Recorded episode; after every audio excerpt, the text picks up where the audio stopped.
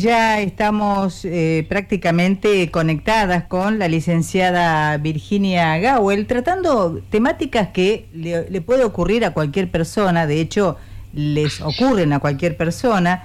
Eh, por ahí te pasa que uno se siente invadido o siente, o siente, bueno, acá hay un pequeño ruido, ahí está o siente que las otras personas, que pueden ser eh, familiares o eh, amigos o una pareja, que está decidiendo por vos y sin preguntarte si te parece bien o no te parece bien lo que está proponiendo. Por ejemplo, bueno, reunámonos el fin de semana con, qué sé yo, compañeros de colegio, con amigos, con lo que fuere, y no estás de acuerdo pero para no decirle que no, asentís. O mejor dicho, te pones de acuerdo de todas maneras, aunque no te guste la idea de reunirte con, con esos amigos o esos compañeros. O sea, de alguna forma te sentís invadido, pero no, no te sentís capaz de decir que no te gusta la idea. Entonces el otro termina siempre decidiendo por vos. Es tan simple como eso la pregunta, que la hace eh, alguien que nos escribe desde Colonia, Uruguay, que es Beatriz. Y aquí creo que estamos en contacto con Virginia. Buen día, Rosita. Buen día, no puede faltar eso. No, no, no. Claro, buen día, Rosita. Estoy en una situación doméstica donde es posible que los perros ladren porque ha venido gente de afuera a hacer un trabajo. Ajá. Y bueno, esto es parte del folclore para los que debutan en nuestra columna. Yo vivo en el campo y mis perros, Tashi y Jude, son parte de la columna. Así que ahí está Jude ladrando cada tanto. Pero bueno, como le contesto a Rosita, la daba por saludada, pero al aire tiene que salir. Buen día, Rosita. Por supuesto, por supuesto que sí.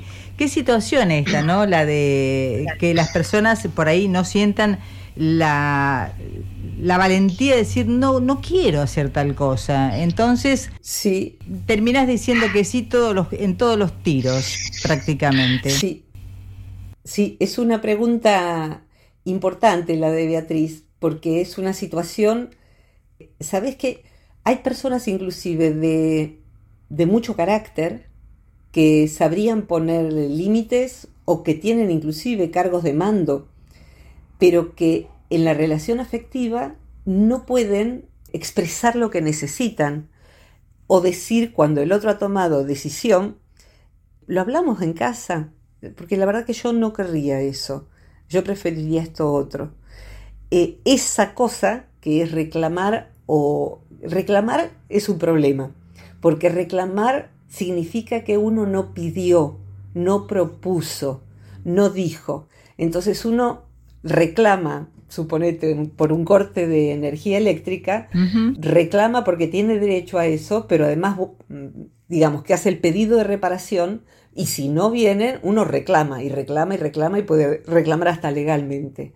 O sea que el momento de reclamo significa que la frontera de mi persona ha sido vulnerada ya muchas veces y no pedí, no propuse.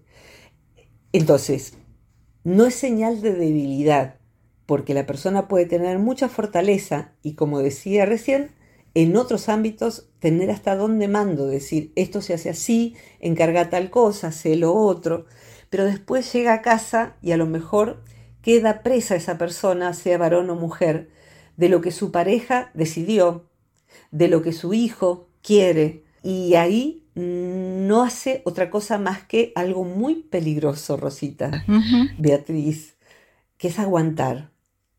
Aguantar, si, lo que está haciendo es aguantar, es, tiene un nombre más técnico que se llama sobreadaptación.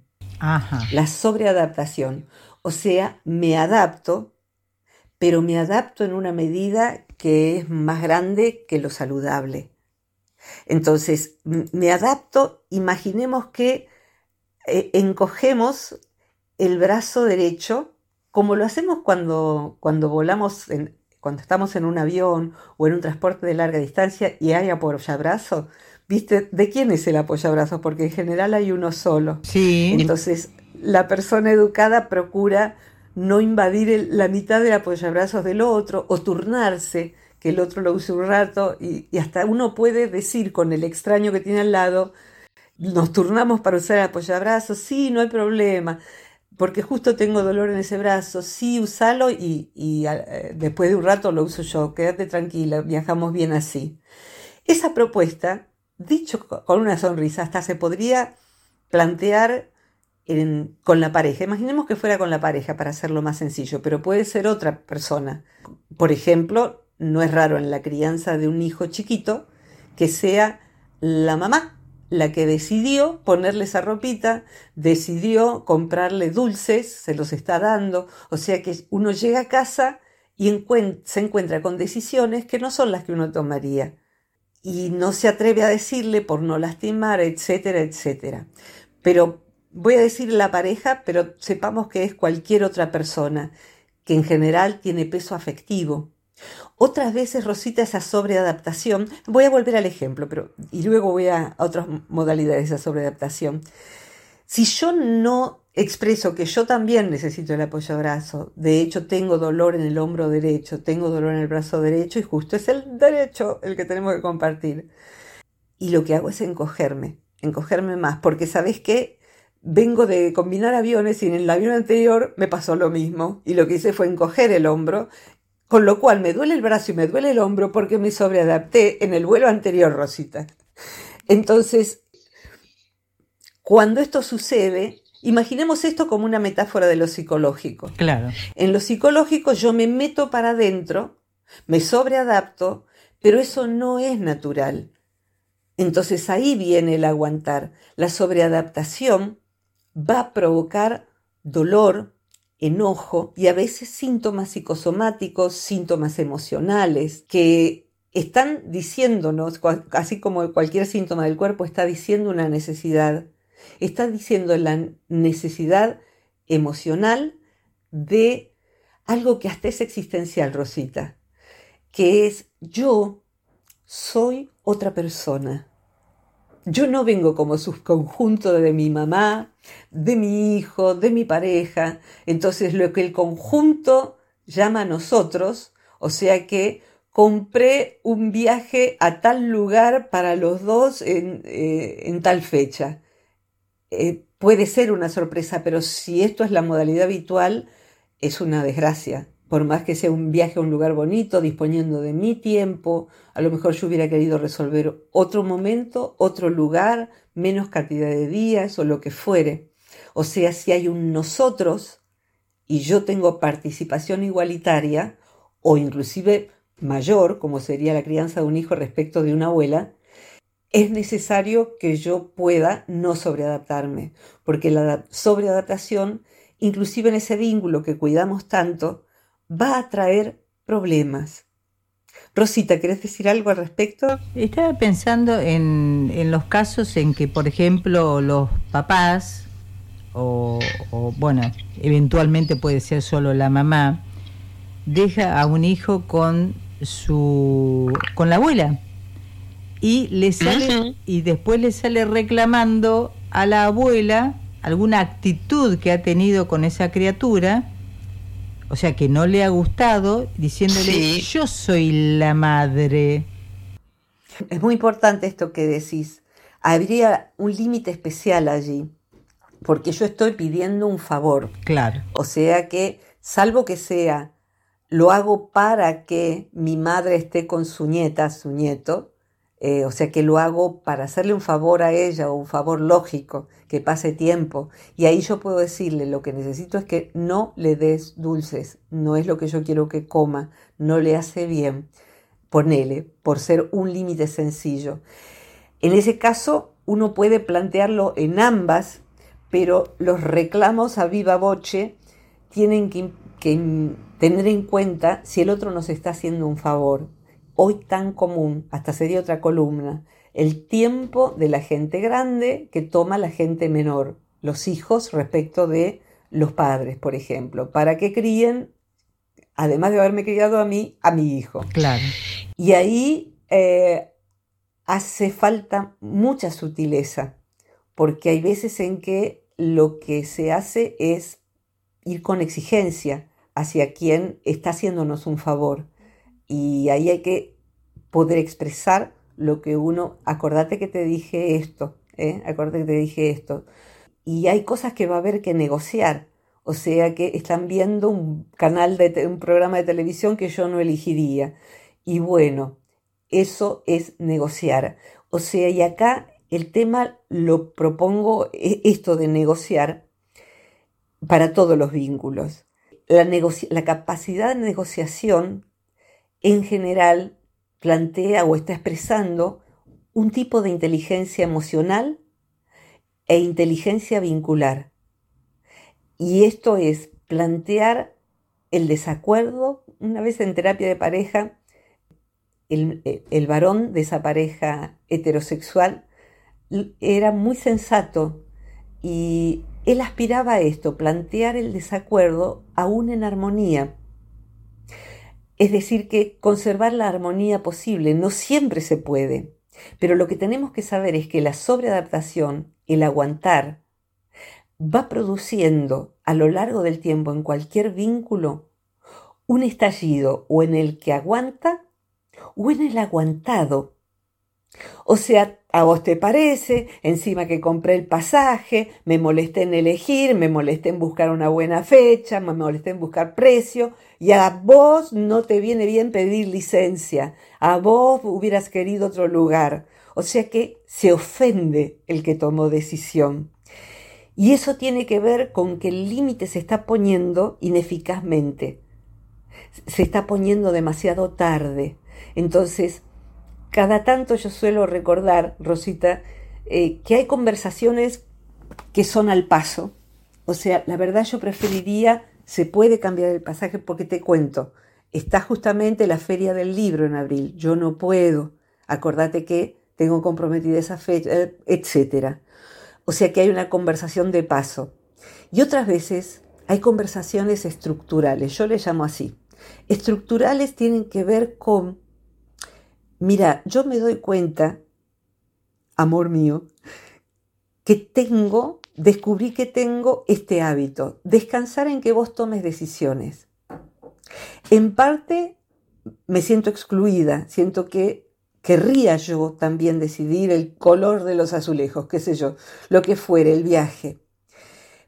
Y ese hábito lo tengo porque no quiero que te enojes, no quiero herir tu, bondad en tomar decisiones y tratar de resolverme problemas a mí, pero necesito empezar a trabajar el que vos no cargues con decisiones solo. Y, y, podría expresar también lo que yo preferiría, lo que yo necesitaría. ¿Me ayudarías a que trabajemos esto, a que yo pueda trabajar con esto, a darme el espacio para que yo pueda expresar, a que me preguntes? Estoy segura de que esto me va a hacer bien a mí y te va a aliviar a vos. Eso es una conversación estructural, Rosita, o cualquier otra, que siente las bases para de aquí en más. Que pueda, eh, estimemos que se está ante una buena persona, que pueda escuchar esto, y decir, lo más probable es que diga, la verdad tenés razón. Y además, Rosita, en una conversación estructural, cuando uno se da cuenta de que tiene, a ver, eh, quien deja que el otro tome decisiones por, por sí mismo, y ya uno es un adulto, está dejando que el otro tome decisiones. O sea, le falta decir lo que prefiere. Y eso no necesita de una discusión, necesita de una conversación estructural y luego ir viendo dos cosas, Rosita. Una, Beatriz, también.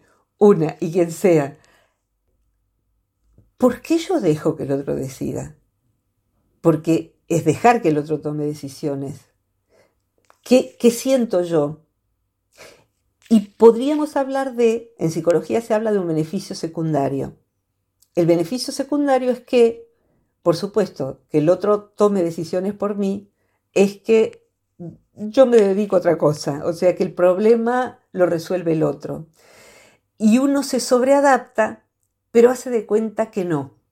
Y deja hacer, deja hacer, deja hacer. Este modelo con mucha frecuencia se repetía en parejas que pueden tener hoy 70, 80 años de edad, eh, los integrantes de esa pareja. Para esa época, o en ciertas culturas todavía, la mujer tomaba las decisiones en relación de eh, el hogar, qué se le dice a los hijos, cuándo se le dice a los hijos, y el hombre toma las decisiones que son del mundo. Entonces se viene con los mosaicos que eligió él y los pone donde a él le parece, y compró, pagó, dejó de pagar, resolvió. Y la mujer se ocupa de esos otros roles, intracasa. Los dos están desventajados, porque está bueno que ella elija, decida y esté en contacto con el mundo, y está bueno que él esté en contacto con la vida emocional de la casa, la decoración de la casa, el decirle a los chicos determinada cosa, eh, de determinada manera, y eso se acuerda, o sea, ¿cómo hacemos para decirle al, menor que es adoptado? ¿En qué momento hablamos de sexo? Eh, ¿En qué momento hablamos de, los temas de eh, cuidar el propio cuerpo? Fíjate, y mira, conseguí este libro, ¿qué te parece? Bárbaro. ¿Querés empezar a leer vos? Ese libro habla de que nadie tiene derecho a tocar sus partes íntimas, por ejemplo. Entonces, bueno, lo lee papá un poco, lo lee mamá un poco. Y, ¿sabes qué? Yo vi una casa donde hay de oferta eh, mosaicos para el piso. ¿Querés que vaya yo, le saco foto y te mando? Así comparamos con el presupuesto que trajiste. O sea, se llama tener iniciativa. Tener iniciativa es iniciar el asunto. Entonces, para no sobreadaptarse, hace falta tener iniciativa. ¿Por qué me sobreadapto? Porque soy mujer y una mujer no plantea esas cosas. O sea que hay mandatos que vienen desde antes y yo no me doy cuenta. Pero también, Rosita, antes de ir a la pausa y pedirte la, la posta, la otra vez hablamos de, de Enneagrama. Si quieren, busquen Enneagrama, es muy interesante. Yo desde el año 84 que uso el Enneagrama dentro del ámbito de la psicología, educación y demás, y para leer la vida. Son nueve tipos humanos.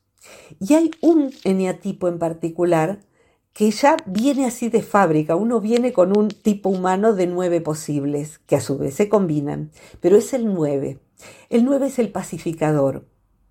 Y eh, cuando yo describo cómo es un niño nueve en los cursos sobre Enneagrama, eh, un ejemplo que doy es, no sé si se juega todavía esto, a lo mejor es muy antiguo el ejemplo, pero en algún momento de la historia de la niñez se usaba una cuerda, aquí le llamamos soga, a jugar a la soga, ¿no? A saltar en la, en la soga. Entonces había en general un juego más de niñas, una de cada punta haciendo que la soga gire generando un círculo, arriba, abajo, arriba, abajo, arriba, abajo, y otra niña u otras niñas saltan con destreza para no enredarse en la soga y puede ser muy rápido, muy rápido, muy rápido, o haciendo el 8 o lo que fuere. Ahí me expliqué para los que no sepan cómo es el juego. El 9 del enneagrama siempre da la soga. ¿Querés saltar vos? No, yo doy, yo doy, salten ustedes, dice. O sea, no toma su lugar, se adapta. Y a la vez siguiente ya no le preguntan si quiere saltar. Ya es un hecho que no va a saltar. Querría saltar, pero elige no reclamar y sencillamente quedarse siempre dando, haciendo mover la soga. No toma su parte del juego. Y así va a ir decidiendo la vida. Por eso se le llama el pacificador. Pero es una paz peligrosa.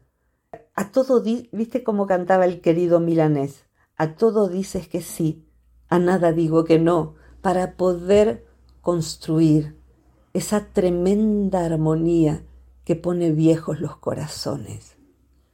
Eso es, esa es la sobreadaptación. Y esa pareja va poniendo viejos los corazones.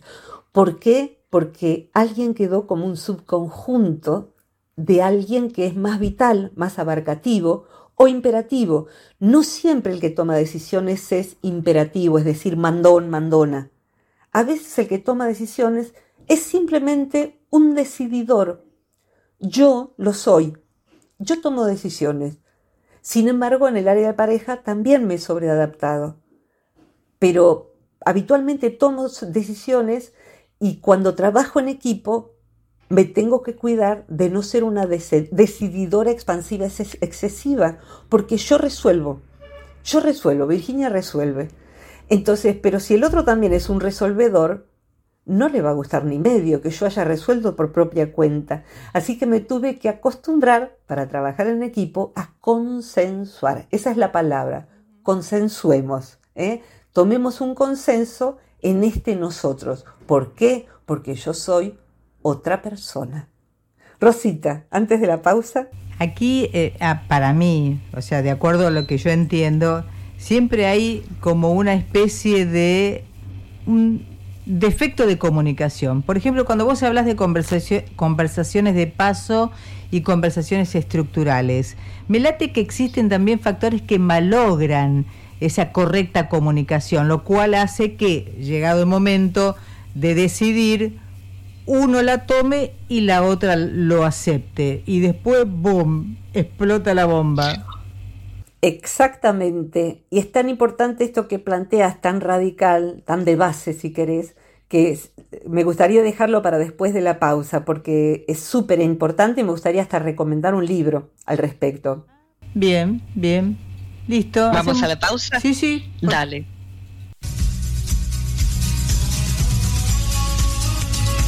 Volvemos al aire con la licenciada en psicología Virginia Gawel en esta habitual columna semanal. Virginia, aquí estamos. Aquí estoy también. ¿Sabes que me puse a buscar como me gusta para leerlo en forma más precisa? La etimología de la palabra comunicación. Bien. Así que aquí en Fabián Coelho, lingüista, nos dice que eh, viene de comunicatio, no sabrá Dios cómo se pronuncia en latín, pero así se escribe, significa compartir, intercambiar algo, poner en común. En común significa con un otro. Etimológicamente, el fondo de, de la palabra, el fondo de la palabra comunicación es la idea de poner nuestras ideas, se repitió acá, y pensamientos en común con los de otra persona, pues lo común es aquello que se comparte. Lo que pensamos, creemos o sentimos y también por lo tanto transmitir o difundir informaciones, mensajes, para hacerlos del conocimiento de los demás. Hacerlos del conocimiento de los demás, del otro, eh, acá estaría hablando yo ahora, es muy importante porque quien toma la decisión con buena voluntad, o sea, no estamos hablando de alguien que esté sojuzgando, y me parece que Beatriz no está hablando de alguien que la sojuzga, la somete, sino de alguien con, con buena voluntad está eh, tomando decisiones. En esa buena voluntad, lo que falta es poner en común lo que Beatriz necesita. Sin embargo, como decís, la comunicación es difícil, claro que sí.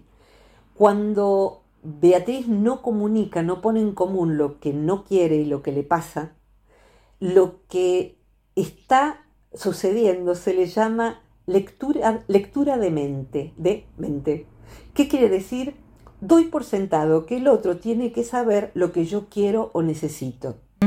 Y el otro, el otro si es buena persona y no lo está haciendo para someter a Beatriz, da por sentado que sabe lo que Beatriz quiere es, más, la va a hacer feliz a Beatriz, eligiendo esos mosaicos por sí mismo, poniéndolos y dándole la sorpresa a Beatriz que puso los mosaicos que a ella no le gustan, en el lugar que ella no hubiera querido. Y Beatriz dice, ah, eh, qué lindo, porque no puede decir, ya es un hecho consumado. Entonces, cuando no hay comunicación, pero hay buena voluntad de parte del que decide, lo que está sucediendo es que el que decide asume la lectura de mente de qué es lo que quiere el otro. Y el que no se expresa, no saca de, eso, de sí eso que tiene preso adentro, necesita evaluar realmente si lo que hay es solamente miedo a lastimar al otro, a que el otro se enoje, a perder el afecto o demás. O lo que está pasando es que hoy en día se habla mucho de la zona de confort. Su zona de confort es no elegir. Entonces, ahí no hay fricción, el otro se ocupa de todo, expansivamente va tomando cada vez más territorio si es buena persona y no está sometiendo. Y el resultante es este, me acuerdo de un paciente en particular, varón, eh, que hacía eso en su vida personal, de buena persona que era, le resolvía el problema a los hijos, le resolvía el problema a su esposa, y resolvía también todo eso en su empresa. Y en su empresa tenía como empleados a su hijo, no a su esposa, pero sí a su hermana.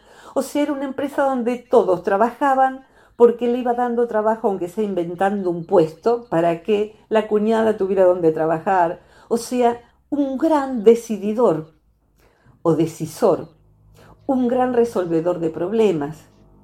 Pero lo que va sucediendo en, ese, en esa situación es que hay dos cosas. En mi caso, mi paciente, este paciente del que hablo, que le, le tengo mucho cariño, hace muchos años de esto, pero he hablado bastante recientemente con él, tenía una sobrecarga brutal, problemas de salud, alta presión, porque vivía bajo presión. Mm. Vivía bajo presión. O sea, ser una, un hábil decididor bondadoso lo que va haciendo es que claudique esa persona. Claudique que significa que no dé más.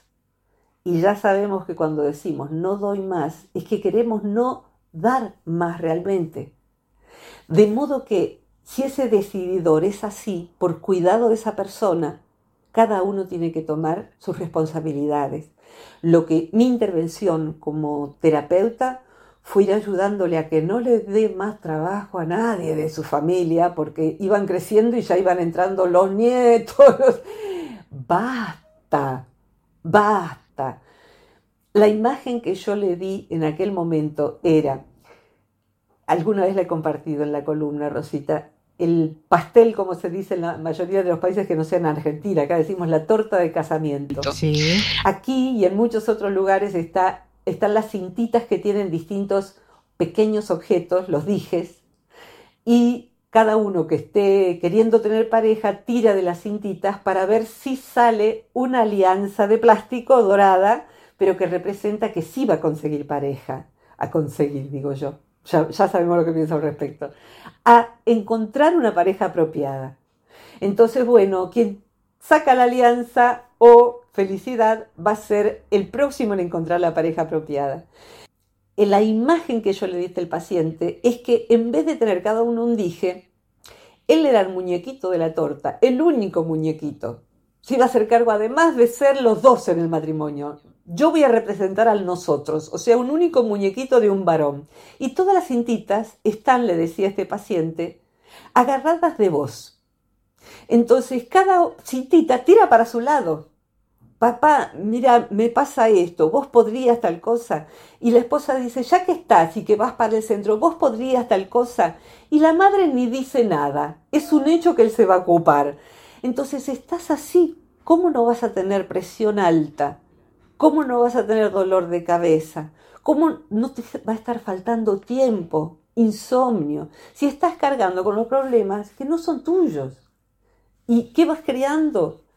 La sensación de que el otro no puede. Hijos que no crecen porque nadie es equivalente a ese padre. Eh, de modo que para crecer se van del país o se van lejos de la familia. Y la sensación en tu mujer de que vos no podés eh, delegar en ella porque es estúpida, o que no vale, o que no sabe, o simplemente crearle comodidad, porque vos resolvés todo. Entonces es una pareja donde el juego es ese. De manera tal que Rosita, Beatriz, lo que él hizo fue hacer una charla estructural. Estoy haciendo terapia, me di cuenta de esto con la ayuda del terapeuta, así que necesito a que me ayuden a dejar de tomar decisiones por todos y cada uno haga una revisión de si eh, por comodidad, por lo que fuera, me están cargando a mí con cosas porque lo próximo es un ACV, un infarto. Eso es lo que me dijo mi médico. Así que bueno, es grave. Y era grave. Y sí pudo hacerlo. Evidentemente, la propia persona fue la que propició la situación. Exactamente. Cuando quien tiene que propiciar, lo más común no es que un decisor venga a hacer terapia, porque el terapeuta no, de hecho, yo estuve bajo examen, conozco esa mirada, muchísimo tiempo. Tuve que demostrarle que yo tenía inteligencia suficiente y que aunque fuera mujer, podía ayudarlo, podía ayudarlo. Fíjate vos, ¿no? Eh, yo tengo posibilidad de decir esto. Eh, lo que había en el trasfondo de todo esto era una hija que había muerto siendo niña, con una enfermedad tremenda, y este hombre se hizo cargo de que la niña pudiera vivir un poco más, tener una casa con disposición para silla de ruedas. Entonces lo que él hacía era evitarle a esa madre sufrida tener obligaciones. Y lo que yo tuve que hacer era ayudarle a darse cuenta de que él también había perdido una hija. Él también estaba de duelo. Y sabes que cuando le hice notar esto, fue la única vez en su vida adulta que él se largó a llorar. Mm. La única vez, ni siquiera en otras sesiones. ¿eh? Cuando le hice notar que él estaba hecho pelota, como decimos acá. Y a partir de ahí, todo lo demás fue rindiendo sus frutos. O sea, a veces hay una base traumática en ese contrato tácito. Yo decido, vos quédate tranquila haciendo tu duelo. Yo decido, vos no, porque vos sufriste demasiado. Así que dormí un poco más, eh, divertite. Y si somos una pareja, no es así. Y si soy una hija que, que crece bajo ese amparo, no es bueno para mí. Entonces ahí es esta persona la que pudo hacer el planteo, pero he acompañado a muchas más personas que sí piden terapia porque están enojadas porque el otro toma decisiones por mí. Entonces en algún momento lo que hacen es estallar y decir me voy de casa, esto no funciona más, porque vos esto, lo otro. Y lo que hace falta es una conversación estructural. Y ahora iría, para redondear Rosita, a tu pregunta de antes de la pausa que, hay, que es muy difícil esa conversación estructural. La conversación puede ser sentémonos a hablar porque es bueno para los dos. O sea, poder ponerse en el lugar del otro y tomarlo, tomar al otro también como parte de mejoremos esto. ¿Por qué es difícil conversar? Por muchas razones, pero la principal es que no, no hay experiencia histórica de conversaciones psicológicas, emocionales. Padres con hijos que conversen acerca de los asuntos emocionales. No se hacía eso. Y en la pareja menos. Si uno ve, Rosita, películas de amor que acontecían eh, antes del 2000, te diría, o, o del 90 y pico, que la pareja habla y ella le dice lo que pasa es que yo, y él le contesta, no te preocupes por eso es mentira, es cine, no existía eso. La conversación emocional es nueva entre hermanos. Sentarnos a conversar, a conocernos inclusive, tomar un café a solas con nuestros hermanos si somos muchos. Entonces, es difícil porque no hay experiencia. Y acá el libro que recomiendo se llama Comunicación no violenta. Si ponen eso, libro Comunicación no violenta, les va a salir de inmediato el autor que es Marshall Rosenberg. Si lo olvidan, pueden buscar en YouTube luego esta columna. Pero si buscan libro Comunicación no violenta, es de Gran Aldea. Y si no en otros países, lo van a encontrar por otra editorial. Es un libro maravilloso y Rosenberg, que se partió hace no mucho tiempo, lo que hacía era, y en ese libro está, establecer pautas para una comunicación recíproca. Y lo que él hacía era resolver conflictos de pareja, de familia, pero también conflictos de Estado, de guerra. En algún momento mencioné de tribus, por ejemplo, en África, donde se mataban recíprocamente, esto sucede hoy en día, y que podían comprenderse recíprocamente y el trabajo de él era ver que era necesario acordar en honor a los muertos de ambas partes, para que no hubiese más muertos de ambas partes. Entonces, eso requiere de un talento como él tenía, pero si uno no tiene el talento porque no nos vino dada la posibilidad de ejercer esto, uno puede aprender. Y ese libro da muchas pautas para cómo establecer conversaciones conflictivas teniendo en cuenta al otro. Y acá diría un consejo o un anticonsejo. ¿Qué no hacer? ¿Qué no hacer nunca?